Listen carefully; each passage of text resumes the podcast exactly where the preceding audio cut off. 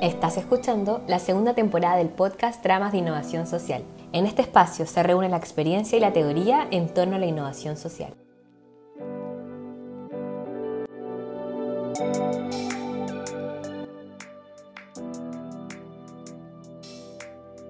Sean muy bienvenidos al segundo capítulo de esta temporada de tramas de innovación social que estamos impulsando desde, eh, desde GDS. Eh, durante esta temporada hemos estado reflexionando sobre las condiciones necesarias para la innovación social y hoy vamos a contar con una invitada de lujo que ya estuvimos conversando con ella, lo que fue el seminario Desarrollo Local, Co-Construyendo Innovación Social con la Comunidad, que fue el pasado 29 de julio del 2021. Así que hoy vamos a profundizar un poquito de lo que habló Romanet en esa oportunidad, porque sacó cosas súper interesantes y dijimos, ¿cómo no vamos a perder esas reflexiones que fueron de repente tan como cortitas? Profundicemos un poquito más.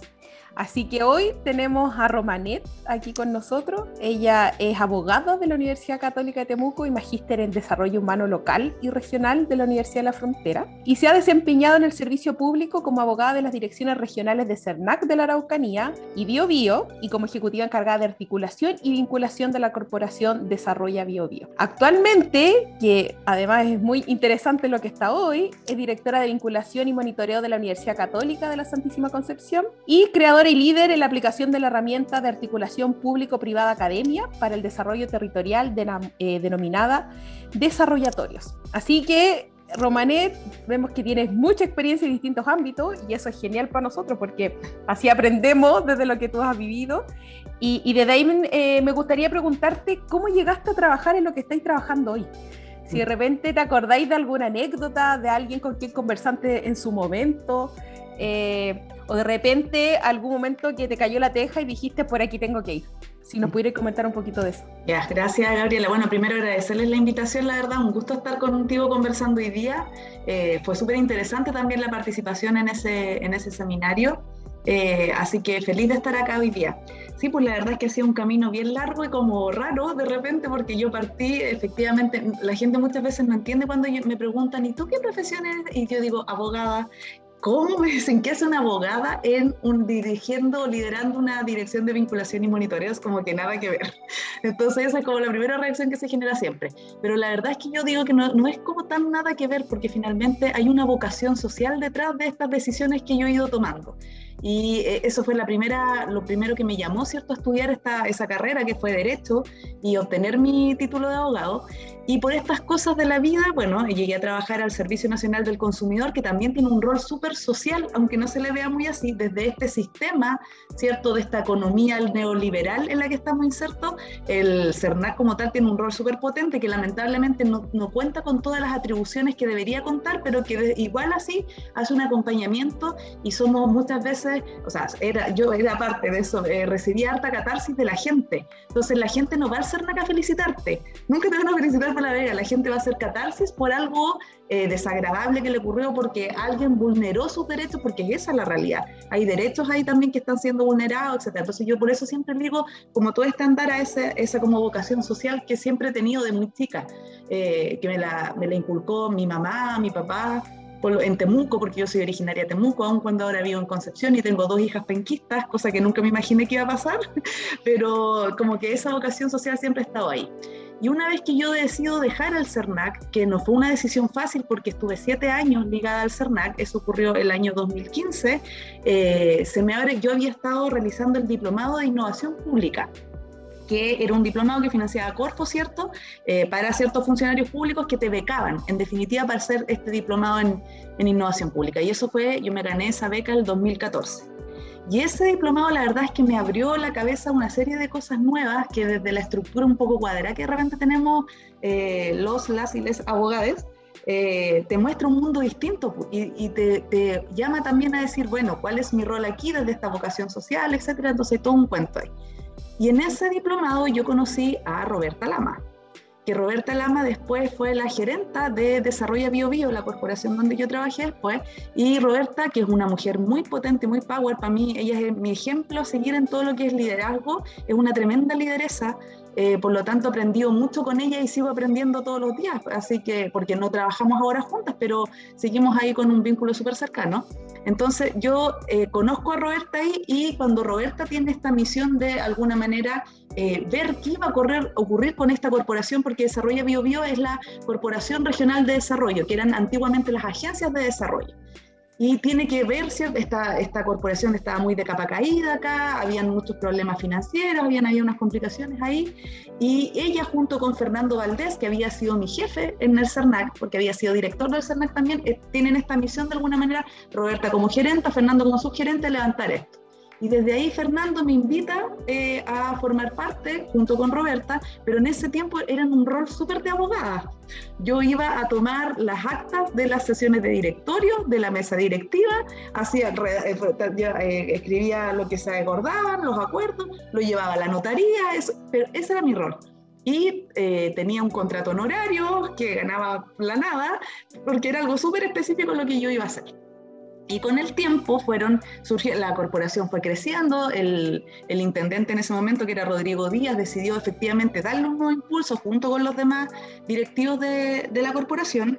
Y desde ahí, ¿cierto?, me piden que ya avance en este rol y ya no solamente me dedico y paso a ser efectivamente ejecutiva de la corporación, en ese momento todavía no de articulación y vinculación, sino que simplemente una más de las ejecutivas y dentro de los pilares estratégicos que la corporación tenía, y bueno, tiene hasta el día de hoy, se encontraba este de articular y vincular dentro de la región. ¿Cierto? Porque desde la mirada no solo productiva, sino que también cómo generábamos mayor capital social. Esa era como una mirada súper estratégica de la corporación.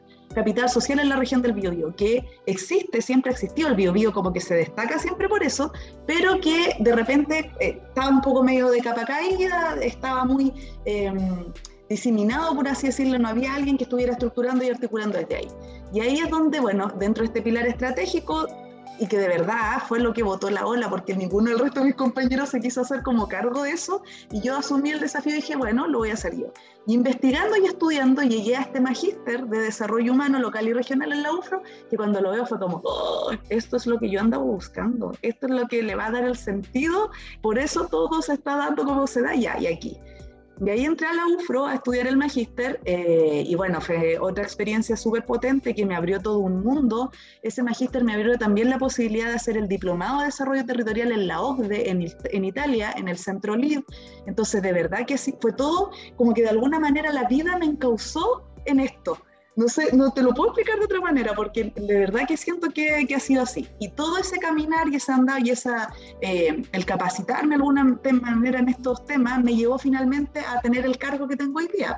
Yo decidí dejar la corporación en el 2019 me fui a la corporación en marzo del 2019 y se abre este cargo, eh, bueno, Roberta entra a liderar la vicerrectoría de vinculación con el medio acá y se abre una dirección nueva, que es la que lidero yo hoy día, que es la dirección de vinculación y monitoreo postulé, quedé, y desde ahí es súper interesante también la visión que nos toca hoy día con todos los nuevos desafíos que se nos dan a las instituciones de educación superior desde la mirada de la vinculación bidireccional.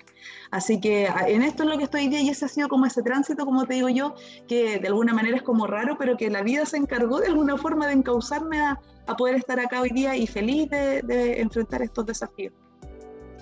Oye, qué increíble, entonces las cosas como que te buscaron y tú las mm. buscaste, como que se fueron dando de alguna nos buscamos mutuamente.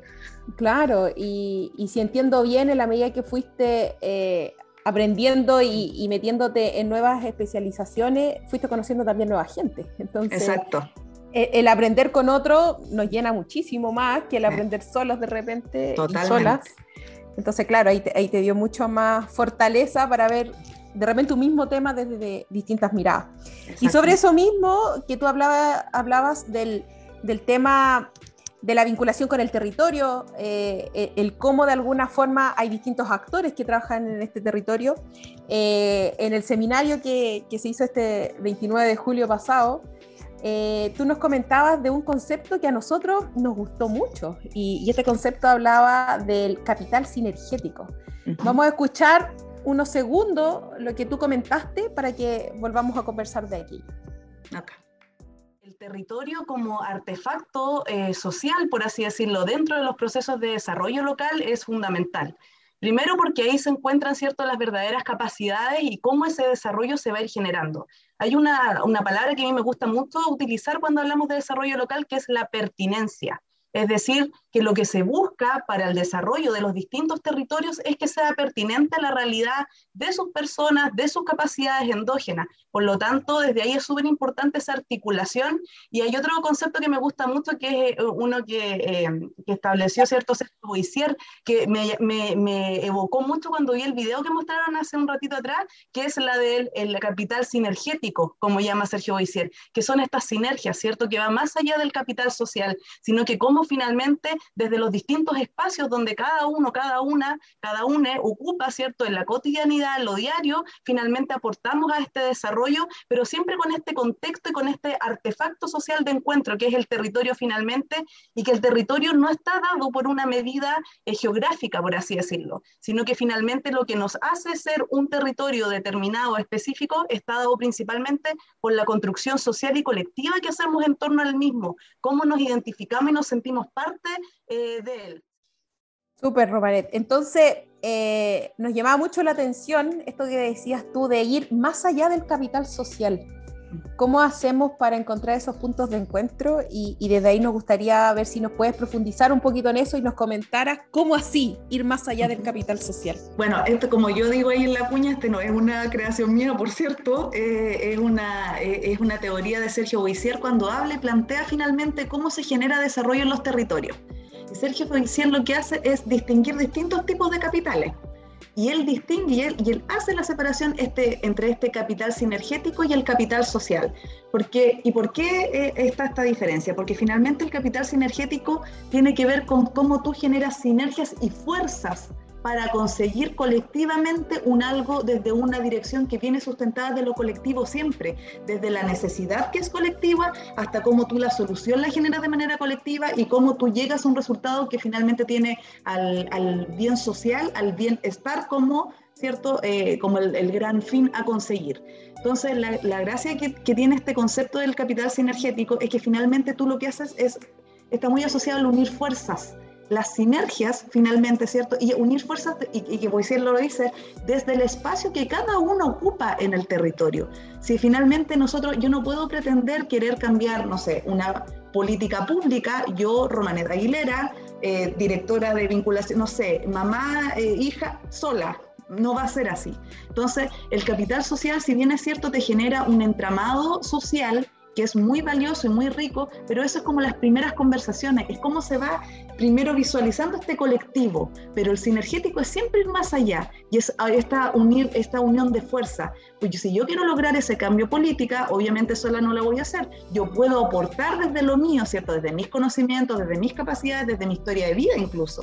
Pero yo necesito con otros que tengan otra mirada y también otra, la gracia que está ahí es con la interdisciplinariedad de cómo hoy en día por eso a mí me hace mucho sentido decir esto lo escribí hace muchos años atrás, pero es tan aplicable al día de hoy y que dice relación con cómo finalmente con los nuevos desafíos que colectivamente tenemos que enfrentar son tan complejos que ya no podemos seguirlos mirando, ¿cierto? Desde las eh, ciencias solas, sea cual sea la ciencia. Ya un problema ambiental, por ejemplo, ya no lo puedo ver solo desde una mirada medioambiental, sino que tengo también que mirarlo desde la óptica social, desde la óptica económica, desde la óptica productiva, etc. Entonces, esa interdisciplinaridad también te la permite esa sinergia, más allá del capital social, porque el capital social tú lo puedes generar con tus pares, con, no sé, con gente de una misma disciplina, con gente que está haciendo lo mismo que tú, pero la gracia del capital sinergético es que te permite ni siquiera, por eso hablo de interdisciplinaridad, ni siquiera de eh, multidisciplinario, porque lo multidisciplinario sigue mirando el problema todos juntos, pero cada uno de su óptica.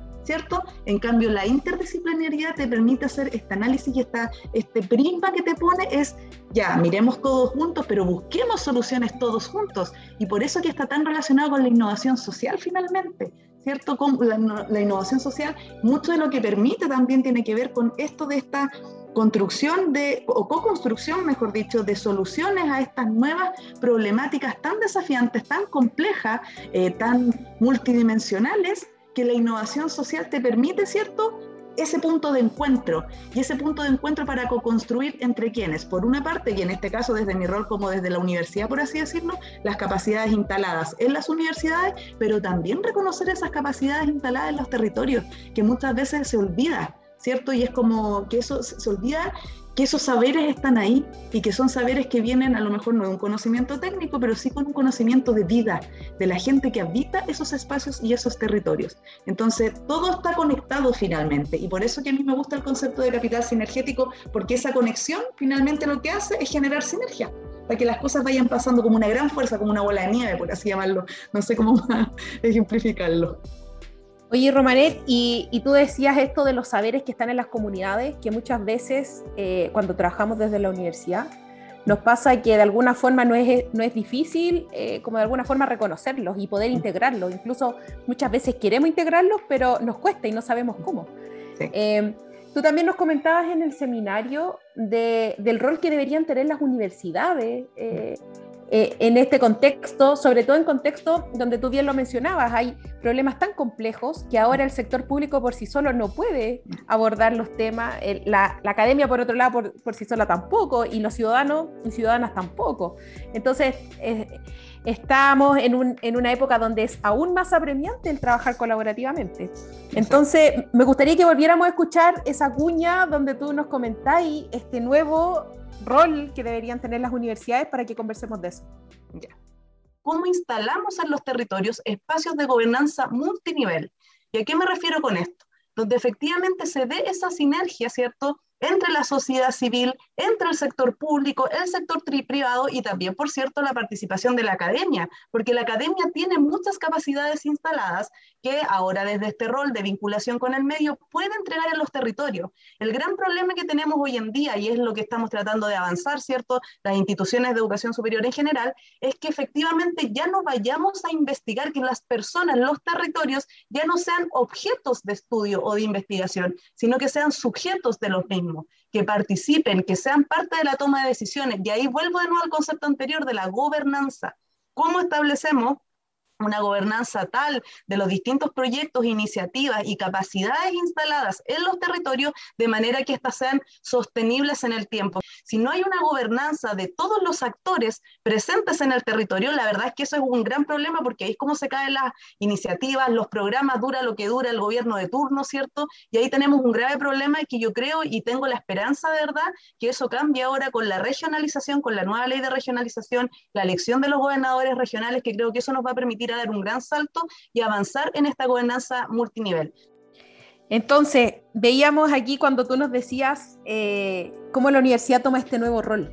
Y, y de ahí no, nos surgía, cuando escuchábamos tus intervenciones, decíamos, nos parece increíble, en GDS varios trabajamos en universidades también, y decíamos, pero a pesar de que las áreas de vinculación con el medio vibran mucho con esto y hacen todo para allá, eh, hay otras unidades que todavía no entran en estas lógicas.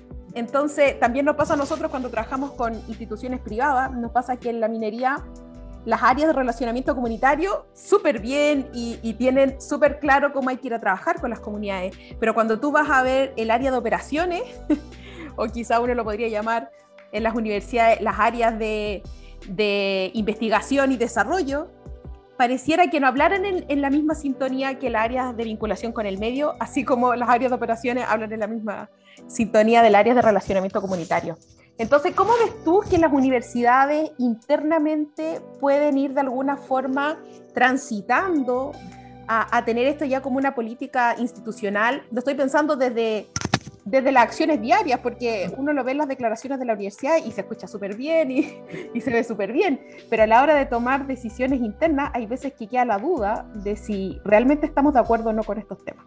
Entonces de ahí, de repente compleja la pregunta, pero me, me interesa tu, tu, opinión al respecto desde, desde tu experiencia también, que has visto la universidad de distintas aristas, estando dentro y fuera, digamos. Sí. Mira, es bastante complejo y de hecho es un tema que no está resuelto por nadie. De hecho, cada vez que nos juntamos en estos congresos de vinculación con el medio, como siempre, el mismo dolor que compartimos de alguna manera todas las universidades. Pero yo creo, yo ahí hay, dos cosas que creo que es importante decir. Una que tiene relación con esta función de vinculación con el medio de las universidades y este nuevo concepto de bidireccionalidad que está siendo impulsado, ¿cierto?, desde la modificación de la Ley de Educación Superior en el 2018. Y otro tiene que ver con un concepto que tiene que, va más allá de lo legal y que tiene que ver con el ser universidad, que es la responsabilidad social universitaria. Y esta nueva resignificación que hay que realizar de esa responsabilidad social universitaria. Entonces voy a partir primero con, lo primero, ¿cierto? Que es la función de vinculación con el medio. Bueno, desde la, vinculación de, desde la función de vinculación con el medio, la ley lo que te exige hoy día es que efectivamente sea una función esencial de las universidades. Primero que todo, al ser esencial, tú no tienes la opción de no hacerla. Tienes que hacer vinculación con el medio, ¿cierto? Ya. Pero efectivamente viene lo que dices tú. Bueno, ¿cómo transitamos de lo que es la extensión, que es lo que históricamente las universidades han hecho, a la vinculación con el medio y más aún vinculación bidireccional? Y yo lo que creo, y, y yo digo que lo creo porque es lo que planteo yo aquí en la universidad, que efectivamente este tiene que ser un transitar paulatino, porque finalmente tú lo que estás haciendo, a lo que estás apostando es un cambio de cultura al interior de instituciones que son muy antiguas. En el caso de la universidad donde estoy yo hoy día, es una universidad bastante nueva, tenemos recién 30 años, existimos hace 30 años, no es tan grande, si bien ya entramos en esto de la complejidad, porque ahora también acreditamos el área de investigación, pero todavía es posible una cierta, un cierto control, un, cierto... Eh, manejo, por así decirlo, de este cambio que hay que hacer. Pero desde ahí yo creo que de repente lo que muchas instituciones caemos es que no hacemos gestión del cambio. Y al no hacer gestión del cambio, este cambio cultural que quieres hacer es como obligado. Ya, la ley te lo impone, tú lo impones porque sacas una política, porque lo pones en la carrera académica y vas imponiendo. Y yo creo que no va por ahí. Yo creo que el cambio tiene que ser gestionado. Y esas son de las cosas, ¿cierto?, que me abrió todo esto que yo te contaba de estos diplomados y todo este cuento y el entrar como en el tema de la innovación. Entonces, creo que es, fundamental para que las instituciones efectivamente hagamos ese transitar eh, con una gestión, acompañado, ¿cierto?, de una gestión del cambio potente. Eso por un lado. Y lo otro que tiene que ser efectivamente, como tú bien decías, paulatino. No podemos pretender que todos los académicos y académicas van a hacer vinculación con el medio bidireccional. Eso no va a pasar. Entonces, lo que yo estoy proponiendo acá en la universidad es que efectivamente abramos ciertos espacios instaurados desde la universidad donde se generen esas vinculaciones bidireccionales, que en este caso en particular es el núcleo social que estamos recién instalando en la universidad y que efectivamente toma la innovación social, toma el aprendizaje más servicio y también toma el voluntariado como una forma, ¿cierto?, de ir instalando y que ese espacio concertado desde la universidad y no ya desde él o la académica individual sea un espacio, ¿cierto?, donde esta vinculación bidireccional se pueda realizar y no solo realizar, sino que sea medida, avancemos hacia la medición de impacto, que es otro tema en el que no voy a entrar porque otro dolor más que hay, eh, pero por lo menos mi visión es eso, tiene que ir, tiene la, universidad tiene que ir proveyendo esos espacios de vinculación para este transitar. Y lo otro que yo mencionaba que tiene que ver con la responsabilidad social universitaria, tiene que ver con que finalmente las universidades, al decirse instituciones de educación superior, tenemos que comenzar a entender que implícitamente debemos actuar, actuar con una responsabilidad social, pero con una responsabilidad social eh, con esta nueva resignificación que yo mencionaba. Es decir, no es la beneficencia, uno a veces habla de responsabilidad social universitaria y, y todos salten, no, eso es muy antiguo, ya no se usa, es muy de la beneficencia, de la extensión. No, no es así. La responsabilidad social universitaria lo que te invita finalmente es al ser, eh, al universidad responsable con los desafíos de la sociedad donde tú misma estás inserta. Si no nos podemos olvidar que somos agentes de desarrollo de los territorios, no nos podemos hacer como el loco con ese papel y con ese rol que está ahí, porque somos centros de pensamiento, porque tenemos capacidades instaladas, por lo tanto yo creo que, y eso, eso también lo estamos trabajando, ahí hay un proyecto súper bonito que estamos ejecutando, liderado por la Silva Enríquez y por la Pontificia Universidad Católica de Valparaíso, también estamos trabajando en eso y buscando finalmente cómo, lo mismo que hablamos delante, son tan complejos los desafíos hoy en día que la, la, responsabilidad social tiene que acompañar, es, esta, eh, se tiene que entender de tal manera que dé respuesta a esos desafíos cada vez más complejos, que requieren eh, respuestas multidisciplinarias, interdisciplinarias, transdisciplinarias. Entonces, e, esa es la, lo que yo creo que es lo otro en lo que tenemos que avanzar como universidad y que como te digo, desde ahí hoy día somos eh, 13 universidades, no, 16 universidades, si mal no recuerdo, las que estamos impulsando este proyecto, entonces yo creo que de a poco uno va efectivamente avanzando, instalando, instalando estos temas, pero tiene que ver, como, como lo señalaba en un principio, con un cambio cultural que lógicamente no va a pasar de un día para otro. Es un proceso, es paulatino, pero sí se está instalando y ahí lo que más te beneficia es la ley, pues si en Chile somos súper legalistas y si la ley lo exige y más aún, no solo la ley, si la Comisión Nacional de Acreditación te dice que para acreditarte tienes que cumplir con tal y cual, tienes que hacerlo. Y hoy día salieron los nuevos criterios de acreditación y vienen muy bien en esa línea también. Hoy entonces hemos hablado de distintos temas, pero que están súper relacionados. Es decir, si buscamos hacer cambios y queremos trabajar por abordar estos problemas complejos, hay que trabajar y unir fuerzas. Y desde ese unir fuerzas, la universidad es un actor más. Em, y, me parece súper interesante la propuesta que nos comentabas, como de, de esto del ir trabajando paulatinamente el tema, pero desde los espacios que ya existan.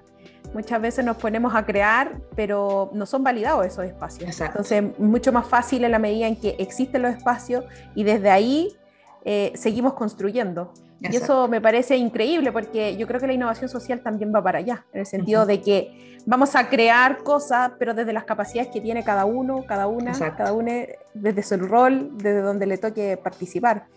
Y, y yo creo que ese es un, un, tema importante porque hay muchas veces que cuando hacemos proyectos tratamos de inventar cosas nuevas y, y cuando por ahí bien lo dicen es que queremos conservar de, de, lo que queremos innovar. Yo creo que eso yo creo que hay algo que tú lo has tocado hoy durante toda esta sesión y que fue eso, de ver, buscar ese espacio de encuentro, porque desde el espacio de encuentro es mucho más fácil construir con otros y con otras. Eh, y por lo tanto hacer innovación social. Así que agradecerte eh, la conversación de hoy, eh, súper entretenida la mirada que, que, nos propusiste, que de alguna forma también nos desafía a, a todos y a todas a, a, ver cómo podemos aportar desde el rol que, en que estamos y, en particular hoy estamos haciendo esta temporada de podcast para conversar y, de alguna forma revisar qué cosas podemos ir haciendo en conjunto. Así que a todas las personas que nos están escuchando ahí en, nuestro podcast en Spotify también lo llamamos a que nos sigan en nuestras redes sociales, en Twitter, LinkedIn y Facebook. Eh, nos pueden encontrar como GDS Empresa Social y también en Instagram como GDS Chile. Así que Romanet, muchas, muchas gracias y nos estaremos encontrando prontamente. Gracias a ti, Gabriela. Un gusto. Y sí, ojalá que nos encontremos luego de nuevo. Y así termina un nuevo capítulo del podcast Tramas de Innovación Social. Si te ha gustado, no olvides compartir.